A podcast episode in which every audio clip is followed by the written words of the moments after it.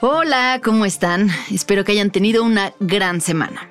Me imagino que muchos de ustedes estuvieron siguiendo las precampañas, que por fin terminaron en estos días. Tuvimos semanas llenas de mítines, comerciales y canciones de candidatos. Pero a la par de todo este ambiente festivo, existió también otra realidad, una que tristemente se ha vuelto parte de los procesos electorales. Se trata de la violencia. Según la organización Data Cívica, desde 2018 hasta lo que va de 2024, se han registrado en México 1.610 ataques contra políticos o sus oficinas. Simplemente en lo que va de este año, cinco precandidatos y funcionarios han sido asesinados. Alfredo Lezama, regidor panista de Morelos. David González, aspirante de PAN PRI PRD a una presidencia municipal en Chiapas. Sergio Hueso, aspirante de Movimiento Ciudadano a una presidencia municipal en Colima. Miriam Ríos, activista trans y comisionada de Movimiento Ciudadano en Michoacán, y Samantha Fonseca, activista trans y aspirante al Senado por Morena. ¿Es reciente este fenómeno en México? ¿O estamos ante un caso de política de vu? Política de vu.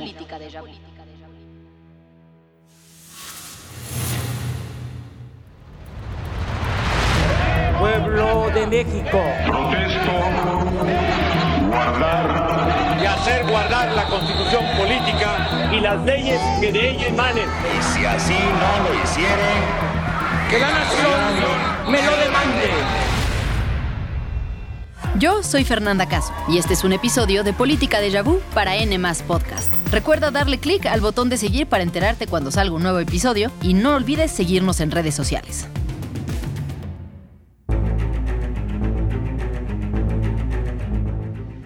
Se suele decir que en los últimos años, las elecciones en México se han vuelto muy violentas. Y sí, lo son. Pero la realidad es que la historia de la violencia en la democracia mexicana viene de mucho tiempo atrás.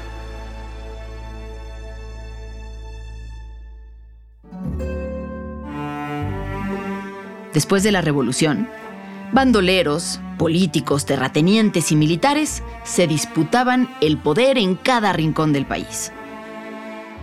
En sus memorias, Gonzalo N. Santos, un pillo y caudillo norteño de la época, describía con un tono burlón las elecciones municipales de 1923 como democráticas y pistolerísticas, es decir, que todos andaban armados hasta los dientes y que las votaciones habían sucedido entre balas.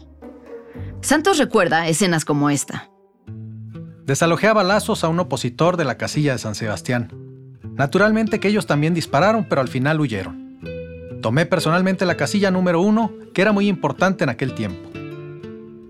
Así que, en estos años sí había elecciones, pero no eran exactamente transparentes, ni limpias, ni pacíficas. Con el paso de los años, poco a poco, los ímpetus revolucionarios se fueron calmando. Y el sistema del partido único, que eventualmente se convertiría en el PRI, empezó a afianzarse. Sin embargo, la paz nunca se estableció del todo, y mucho menos en la arena política. Y ejemplo de ello fueron las elecciones de 1940.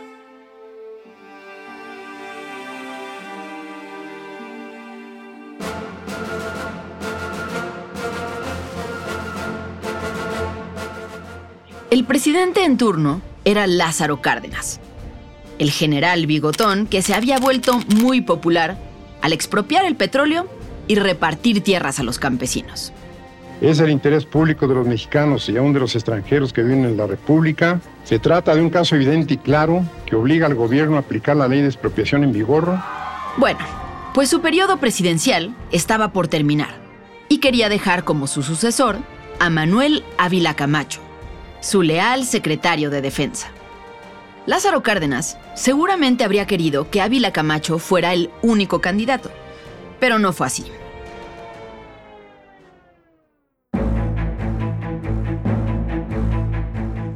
Un retador de la oposición salió a disputarle la elección, Juan Andreu Almazán, un militar y político de derecha con bigote delgado y mirada soberbia que acusaba a Cárdenas de ser comunista. Así que México tenía dos candidatos militares en la boleta, uno de derecha y uno de izquierda, pero ambos formados entre balas y fusiles. Aquellas campañas electorales, y particularmente el día de la elección, estuvieron marcados por la violencia. La lógica del momento dictaba que quien controlara las casillas controlaría el resultado. El título de ese capítulo, en las memorias de Gonzalo N. Santos, lleva el título Elecciones sangrientas en la capital. Santos era parte del equipo de Ávila Camacho y, entre otras cosas, estaba encargado de la logística electoral en la Ciudad de México ese día. Así lo relata. Unos días antes que se celebraran las elecciones presidenciales, insistí con el general Ávila Camacho que organizáramos varios grupos de choque, bien armados y escogidos.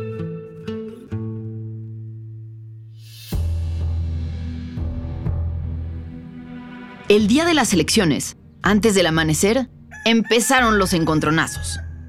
Santos tenía a su cargo a cientos de hombres armados divididos en grupos por toda la ciudad.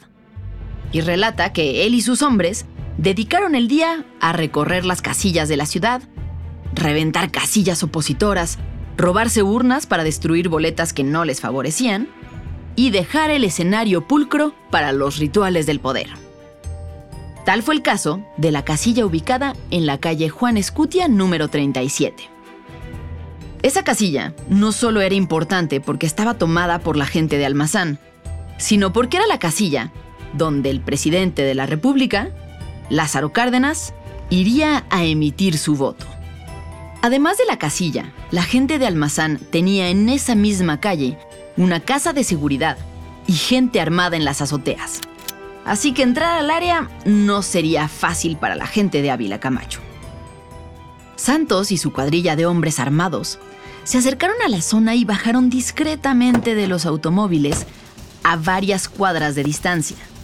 Desde ahí comenzaron a caminar en fila india, intentando hacer el menor ruido posible. Cuando faltaban dos cuadras para que llegáramos a la casilla, de arriba de las casas y de debajo de las aceras de la calle, rompió fuego el enemigo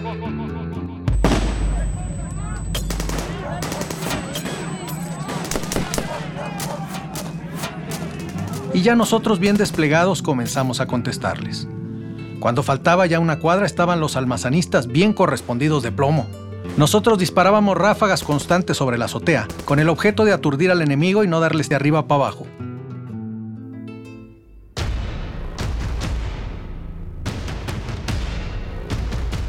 Los disparos continuaron durante un buen rato más, hasta que los seguidores de Almazán se rindieron.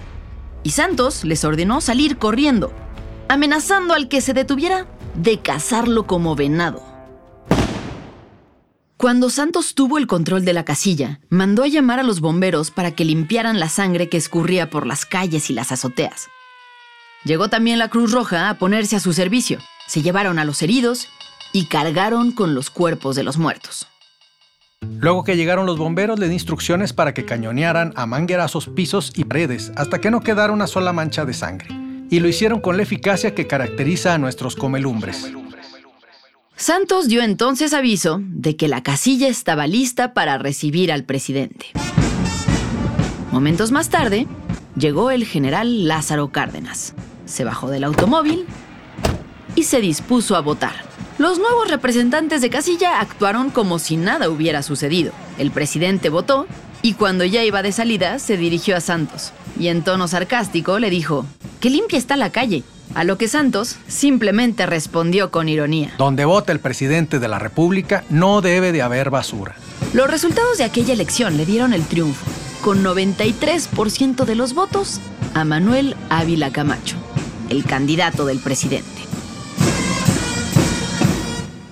Pues sí, como vemos, en estos años, aún bien pasada la revolución, las elecciones seguían decidiéndose a punta de pistola. Y aunque el país cambió mucho durante las siguientes décadas, la política y la violencia continuaron estrechamente ligadas.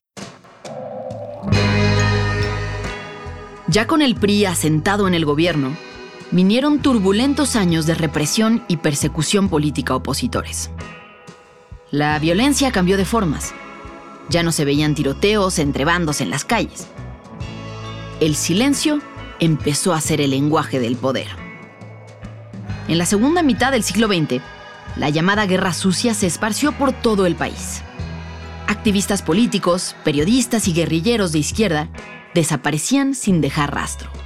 Las cifras oficiales estiman que durante la Guerra Sucia, entre los años 60 y los 80, hubo 542 personas desaparecidas por motivos relacionados con sus actividades políticas, además de miles de casos de detenciones arbitrarias, torturas y amenazas. E incluso después de la Guerra Sucia, continuó la violencia política.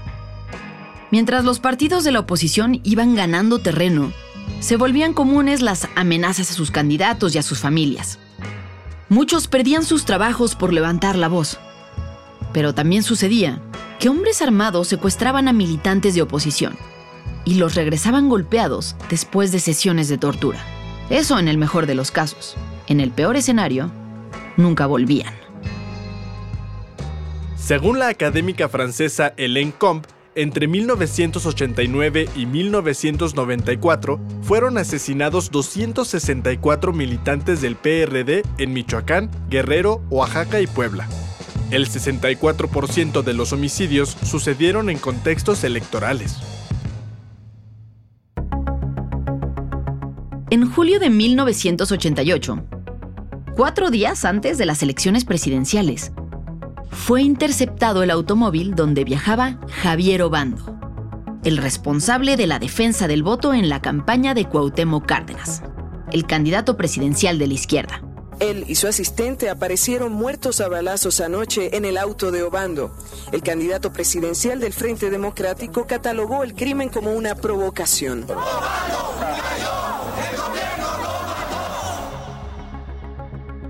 El asesinato de Obando nunca se resolvió pero abrió una puerta maldita. Con ese asesinato, la violencia había dejado de ser una cosa secreta y dirigida solo a candidatos locales, activistas desconocidos para el público y personajes sin reflectores. La política nacional, la del poder federal, una vez más se estaba resolviendo con balas. La cosa no se detuvo ahí.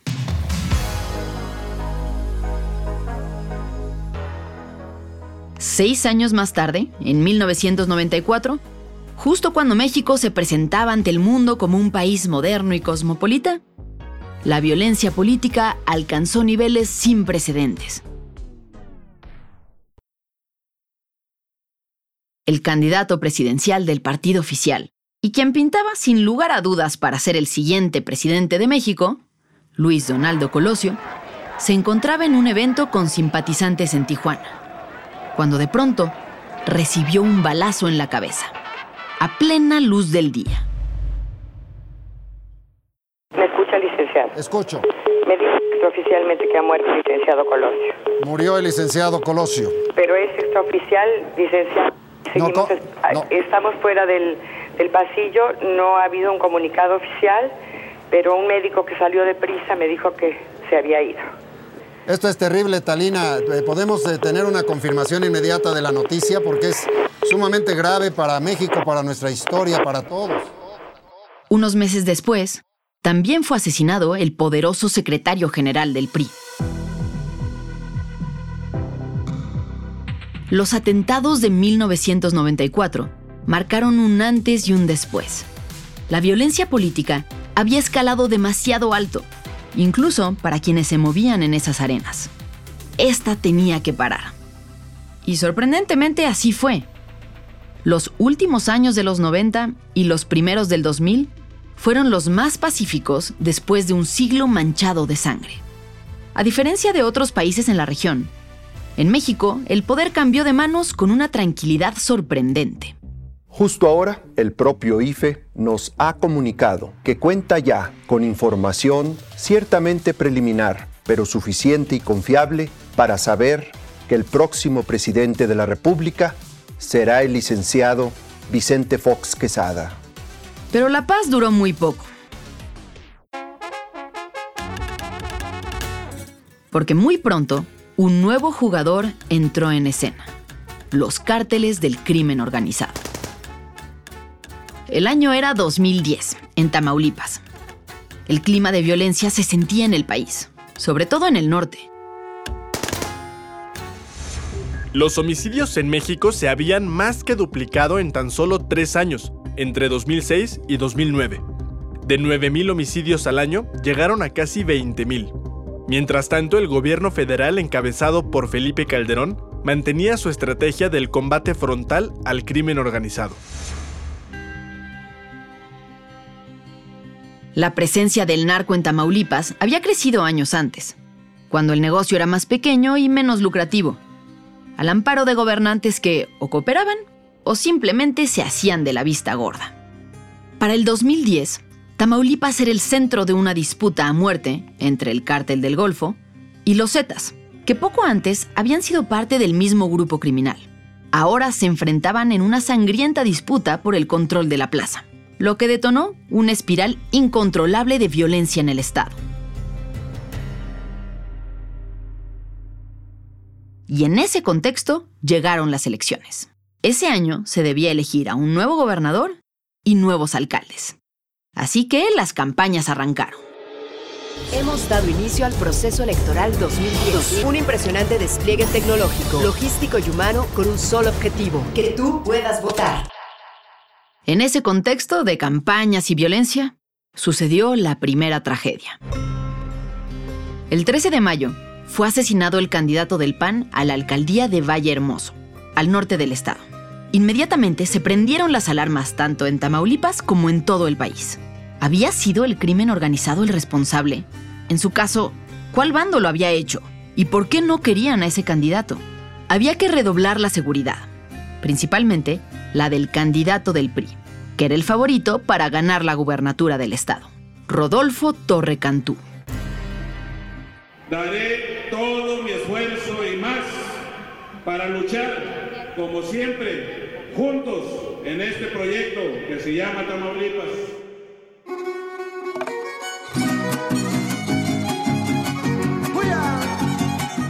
Rodolfo, el candidato de la coalición PRI, Partido Verde y Nueva Alianza. Era un hombre de sonrisa amable, nariz redonda y un tupido bigote oscuro del que se asomaban algunas canas similares a las de su cabellera. Era médico de profesión, lo cual lo hacía aún más cercano a la gente. Rodolfo Torre Cantú había estudiado en la Universidad Autónoma de su estado y había hecho toda su carrera en Tamaulipas. Se especializó en temas de salud pública y escaló hasta llegar a ser secretario de salud del estado. Ahora era candidato a la gubernatura, y por lo que decían las encuestas, tenía la elección ganada. Los vientos soplaban a su favor, y parecía que nada podría detenerlo. Sin embargo, el clima de inseguridad preocupaba a todos.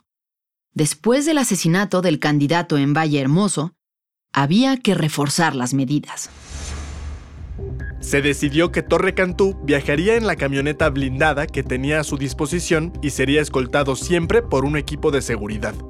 Cuando el evento era en un lugar lejano y el candidato viajaba en avión, la camioneta blindada debía adelantarse por tierra hasta el lugar del evento de tal forma que estuviera lista para el candidato cuando éste aterrizara.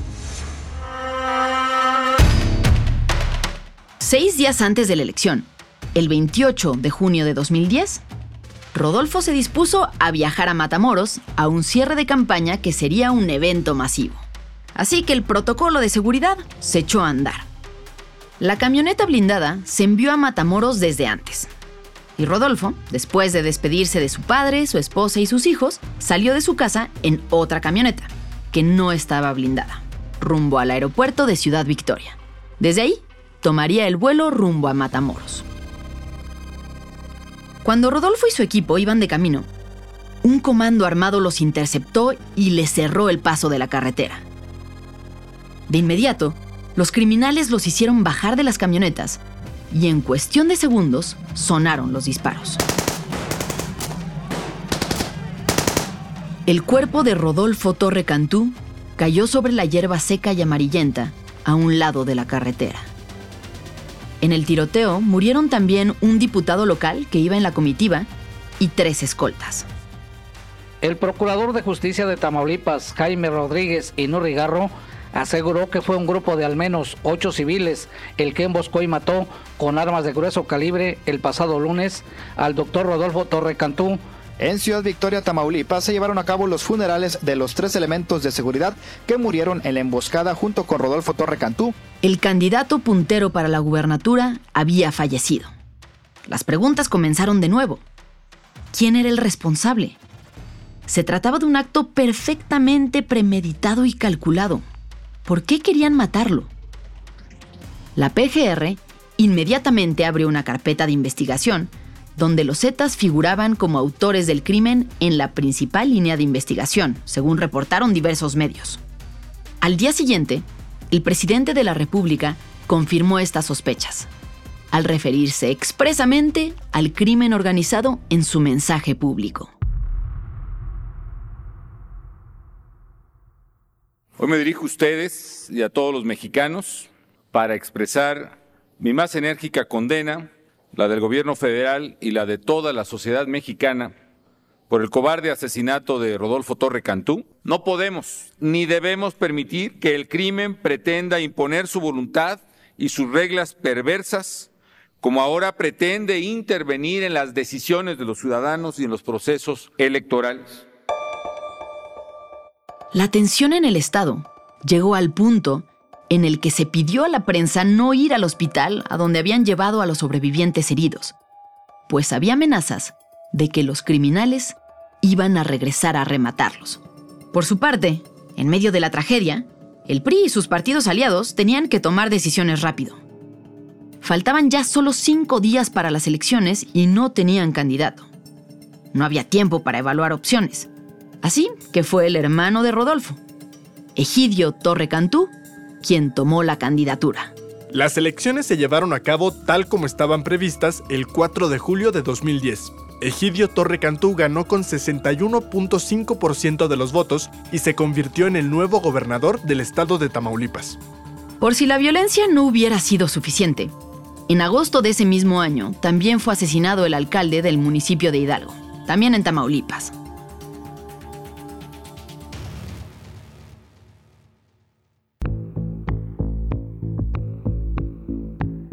Desde entonces nos hemos acostumbrado a una nueva realidad. Sí, la violencia siempre ha sido parte de nuestra vida política al parecer, pero desde aquella elección en 2010, lamentablemente, se ha hecho presente una nueva amenaza. En pocas palabras, el crimen organizado se ha convertido en un actor más en nuestras elecciones. ¿Qué implicaciones tienen los asesinatos de funcionarios y candidatos? ¿Por qué deberían de preocuparnos? ¿Y cómo pintan las cosas en este sentido rumbo a las elecciones del 2024? Deberían de preocuparnos porque en estos primeros días de enero ya llevamos cinco, eh, lamentablemente cinco precandidatos y precandidatas asesinadas. Eh, esto no lo habíamos visto en ningún enero de elecciones locales en años anteriores, ni 2018 ni 2021. Están escuchando Itzel Soto. Ella es coordinadora del proyecto Votar entre Balas de la organización Data Cívica. Itzel, nos dices que, bueno, en este escenario estamos viendo una violencia que en los últimos años no se había vivido contra precandidatos, contra actores de la política. Pero, ¿por qué es particularmente preocupante la violencia en las elecciones? Pues en un contexto en el que en realidad la violencia está en todos lados. O sea, ¿por qué tendríamos que voltear a ver este tipo de violencia de manera diferenciada? La teoría que, que tenemos detrás de, de por qué aumenta la violencia alrededor de las elecciones y sobre todo a nivel local, es porque eh, los grupos de la delincuencia organizada buscan redes de protección informal con las autoridades. Entonces, eh, las alcaldías o presidencias municipales son puestos claves para eh, dar protección de los grupos para los grupos organizados, ¿no?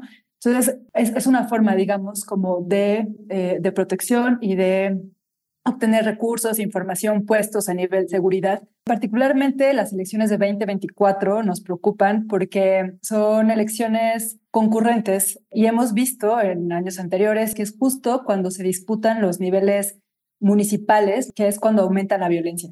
Hay diferentes mediciones y todas concuerdan en que ha estado aumentando eh, la violencia política desde el sexenio de Calderón, cuando empieza la llamada guerra contra el narco. Ahora, En el análisis, las bases de datos que ustedes han compilado, además de los asesinatos, investigan otro tipo de ataques, amenazas, ¿qué es lo que han encontrado? ¿no? Porque únicamente vemos a veces la punta del iceberg, ¿no? que es la cantidad de muertos, y que sí, es terrible, pero eso no quiere decir que abajo no haya nada más. ¿no? Hay una serie de formas de la violencia que a veces no llegan ni siquiera a los titulares.